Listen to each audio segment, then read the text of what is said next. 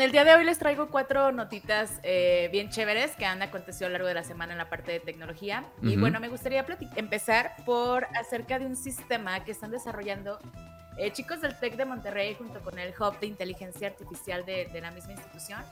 Y bueno, esta tecnología está bastante interesante porque es un sistema para detección de incendios forestales, por el momento exclusivamente para un lugar que en Guadalajara se llama La Primavera. Ajá. Y pues bueno, resulta que es un lugar en donde es común que haya bastantes incendios, entonces con ayuda de, la de inteligencia artificial y con otra tecnología que se llama Internet de las Cosas y con drones, están desarrollando este sistema para que con base en ello puedan detectar eh, incendios e incluso hasta pronosticarlos y pues evidentemente pues evitar que se, que se extiendan como, hasta, como ha sucedido hasta el día de hoy. Entonces, este proyecto ha sido financiado por el Consejo Estatal de Ciencia y Tecnología de Jalisco y en este año, en diciembre del 2021, ya tiene que estar concluido. Y bueno, la, la buena nueva de esa tecnología, comenta el director del Hub de Inteligencia Artificial de ahí del TEC, que la idea es que este sistema, una vez que esté concluido, pues pueda replicarse en otros estados o incluso hasta en otros países. Oye, está muy bien y con tanto incendio que ha habido es, recientemente es una buena noticia, ¿no? Pues como dices, para, pues para tratar de, de, adelantarnos un poco, ¿no? De prevenir estas situaciones que son tan lamentables y luego ahí nos enteramos de las, de las listas de lugares que se están incendiando, pero bueno, suena bastante bien en sí. Exactamente, así que pues bueno, hay que esperar a que concluya este proyecto, a ver qué, cómo les va. Muy bien. Y bueno, también les quiero comentar acerca de un tema que justamente ahorita está en, boca de toda la gente, sobre todo de los que estamos como metidos en la onda de las criptomonedas y ese rollo.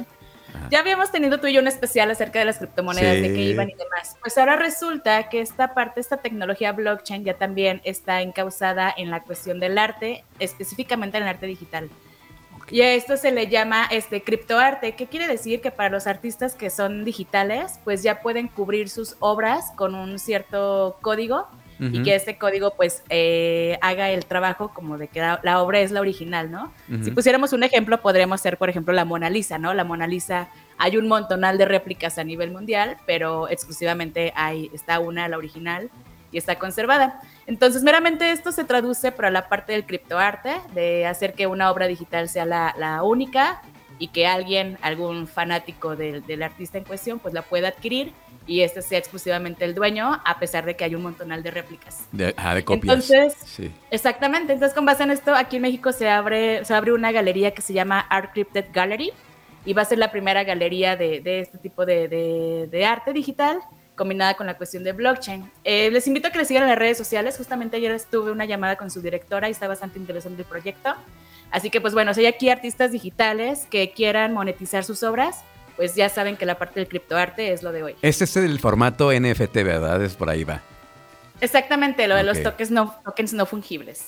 Oye, que por cierto, la primera banda que lanzó su, su álbum en este, con estos, este, digamos, estos códigos eh, NFT fue Kings of Leon, que ya la lanzaron, el último disco. Y es, es como tú dices, este código único que te hace como dueño de esta pieza en específico. Aunque, pues, Exactamente. es que sí, al ser, al ser formato, al ser un formato digital, bueno, pues es, se puede copiar, ¿no? Pero este, este NFT, eh, digamos que te da esa, es ese sello de autenticidad y es un número de serie que hace que la pieza sea única.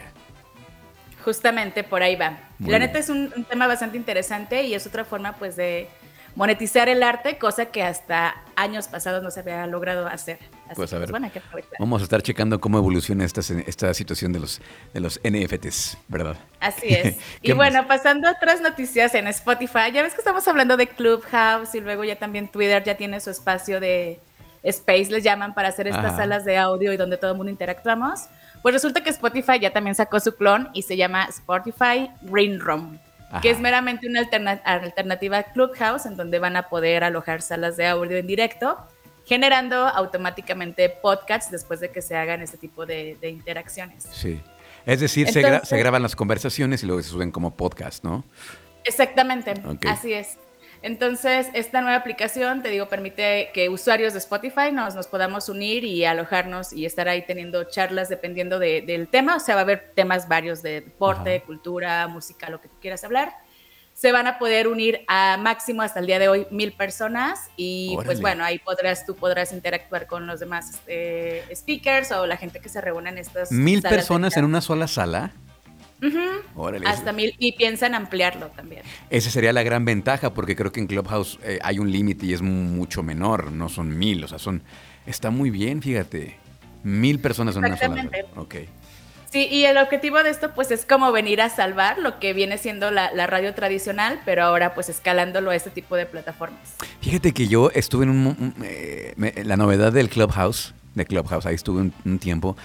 Está padre, pero creo que em, no sé si es porque ya he tenido yo la posibilidad de estar frente a un micrófono en, la radio y a lo mejor para mí no fue tanta novedad como para sí, sí lo es para otras personas. Entonces, no sé, a mí ya me, como que ya le perdí el interés. No sé si vaya, sea eso o, fue otra cosa, pero ¿tú ya lo probaste? Eh, fíjate que no, pero lo he probado con Space en Twitter. y, pues igual, o sea, también me meto y siento así como pues si fuera una, una asistente más en algún evento de alguna conferencia y hasta ahí, o sea, no siento como que otra cosa. Igual no sé si es por el mismo feeling de que también ando en todo esto. Como que ya no es la novedad para quienes hemos tenido la fortuna de estar frente a audiencias, ¿no? justo. Probablemente. Vamos a ver qué. creo que se llega como el, los cinco minutos de fama de quienes no lo han hecho. ¿no? está bien. No, está bien. Qué padre que haya estos espacios y que haya estas tecnologías, porque a lo mejor nos estamos perdiendo de, mucho talento, de gente que tiene potencial para hacer estas cosas, ¿no? Pero bueno, vamos a estar ahí al pendiente de cómo evoluciona también esa tecnología. Y finalmente, ¿qué nos vas a platicar, eh, Nancy? Y bueno, yo nada más quiero cerrar este, para quienes somos consumidores de esta pizza que se llama Little Caesars. Pues resulta que aquí en México ya va a implementar su sistema de entrega que se llama Reserve and Ready. ¿De qué trata esto? Va a ser una aplicación de Little Caesars en la que tú vas a solicitar o vas a pedir tu pizza y puedes pasar a recogerla a la sucursal, pero ya para ese entonces cuando tú pases ya va a estar lista la, pizza, va a estar guardada en un contenedor y ya no tendrás que hacer horas de, filas ahí, sino que pues ya va a estar preparada tu pizza, ya nada más sacas, la recoges y todo. Que me parece que esa tecnología ya se había implementado en, otra, en otros alimentos, no recuerdo bien. Si fue en, donas o en. No me acuerdo cuál fue, pero sí, efectivamente, tú, tú como, como que tú haces, tú haces la orden a través de la aplicación y ya está, está lista en estos, que será como máquinas expendedoras, pero ahora de pizzas, ¿no? Exactamente, sí, me los imagino como tipo lockers, en el que pues ya va a estar ahí tu, pizza y ya nada más la recoges y es todo. Bueno. Exactamente, entonces en algunas sucursales de León ya se va podrá, se podrán ver los anuncios de este nuevo servicio en los siguientes meses, así que pues bueno, hay que estar ahí listos. Bueno, muchas gracias Nancy. Antes de que te vayas, ¿cómo te encontramos en redes sociales?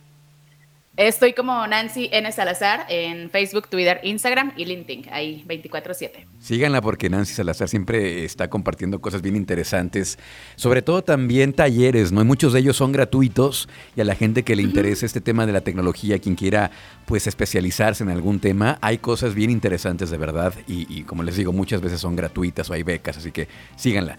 Nancy N. Salazar. ¿verdad? Así es, talleres, becas, entradas a eventos, hay de todo un poco. Muchas gracias, Nancy. Cuídate mucho. Super, nos vemos la siguiente semana. Chau, chau. Gracias, Nancy Salazar, nuestra especialista en tecnología. Vamos a continuar con más aquí en Trion Live. Escucha, escucha, Trion, sé diferente.